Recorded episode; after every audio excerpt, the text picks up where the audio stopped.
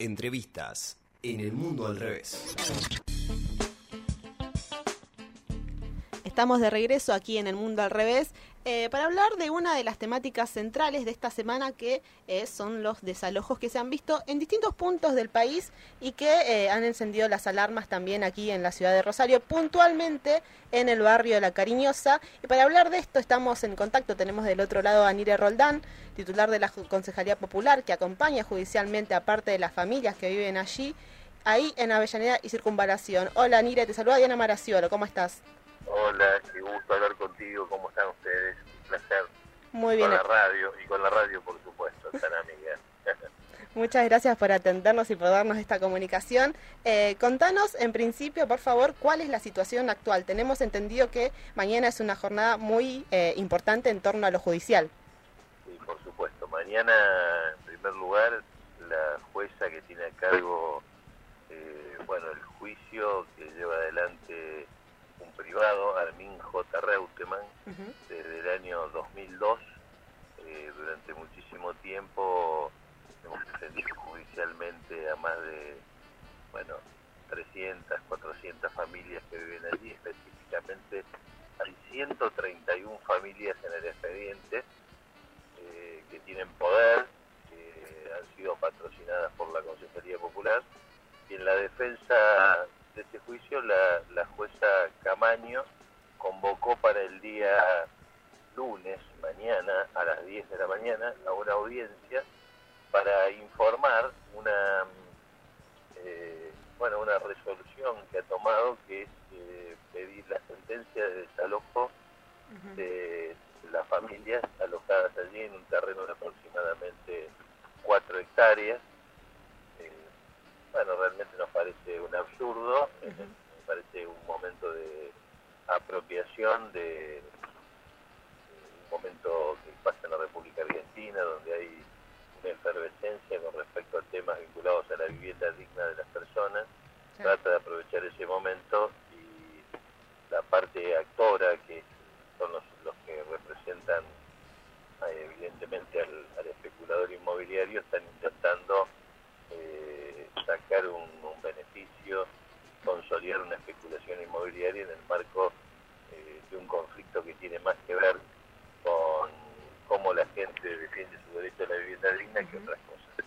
¿Y esta orden de desalojo eh, busca desalojar, valga la redundancia, a la totalidad de las familias del barrio allí o es a una parte específica? Claro, es un, es un problema porque el barrio tiene una extensión muy importante pero más allá de la extensión, la mayoría de las familias están asentadas en esos terrenos.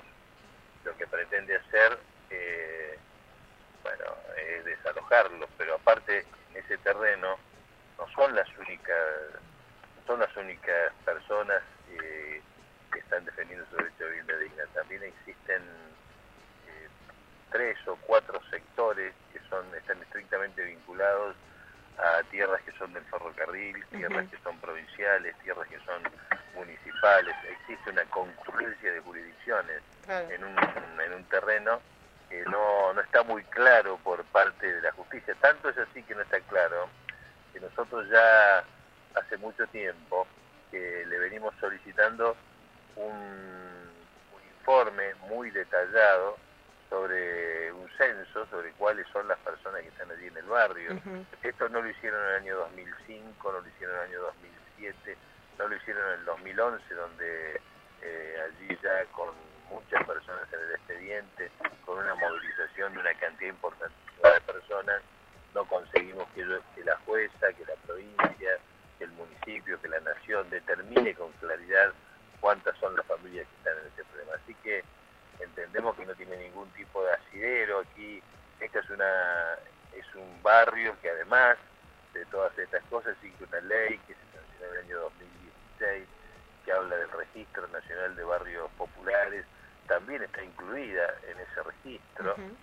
Eh, ese registro plantea varias cosas. En primer lugar eh, impide la posibilidad de desalojo de familias habla de la no judicialización el reconocimiento de esos territorios para la gente, pero si bien este no es un caso, a nuestro entender, mm, a los cuales atienden la emergencia, porque aquí eh, los vecinos que están allí asentados defienden la titularidad de su derecho a vivienda allí, ¿eh? entienden que fueron son ocupantes desde hace más de 40 años. Claro, tienen sus viviendas. Claro, tienen sus viviendas consolidadas, existe un barrio, existen organizaciones sociales que tienen comedores, existen, no sé, eh, yo recuerdo que en el año 2000, 2005 allí hicimos un, un relevamiento informal de parte de la Concejalía Popular, en ese relevamiento había 380 metros de manguera de agua y le hicimos un reclamo a aguas provinciales, a ASTA en aquel momento, para que se colocaran los todo lo que tiene que ver con los caños, con eh, las necesidades básicas de provisión de agua potable. Por supuesto que más allá de la emergencia y el proyecto que en aquel momento consiguió hacer que tengan tres tanques cisterna, nunca hubo eh, una política para garantizar, por supuesto, cloacas, por supuesto, eh, caños que provean el servicio de agua, nada de eso fue así. Cuando hay una emergencia no entra la justicia, cuando hay un problema de salud importante no va nadie, hay una vecina que vive allí, que vivía allí lamentablemente, bueno, la, la imposibilidad de lavarse las manos con agua como todos los ciudadanos hoy le pedimos por televisión, el Estado hace reclamos, allí había 200 litros de agua por día para una cantidad de vecinos. Ante ese tipo de violaciones a los derechos humanos nos parece realmente desajustado pretender desalojar a los vecinos. ¿Qué tal, Nire? Te saluda Lautaro Ceballos. Te quería preguntar precisamente... Me gusto a los dos, ¿cómo están? Un gustazo. Eh, te quería consultar precisamente con cómo está el diálogo con las autoridades, tanto eh, locales, hablamos de, de, Perotti, de Hapkin, de Capitani, de Gianeroni, pero también con la ministra de, de Hábitat Nacional, que es Rosalina, estamos hablando de María Eugenia Bielsa.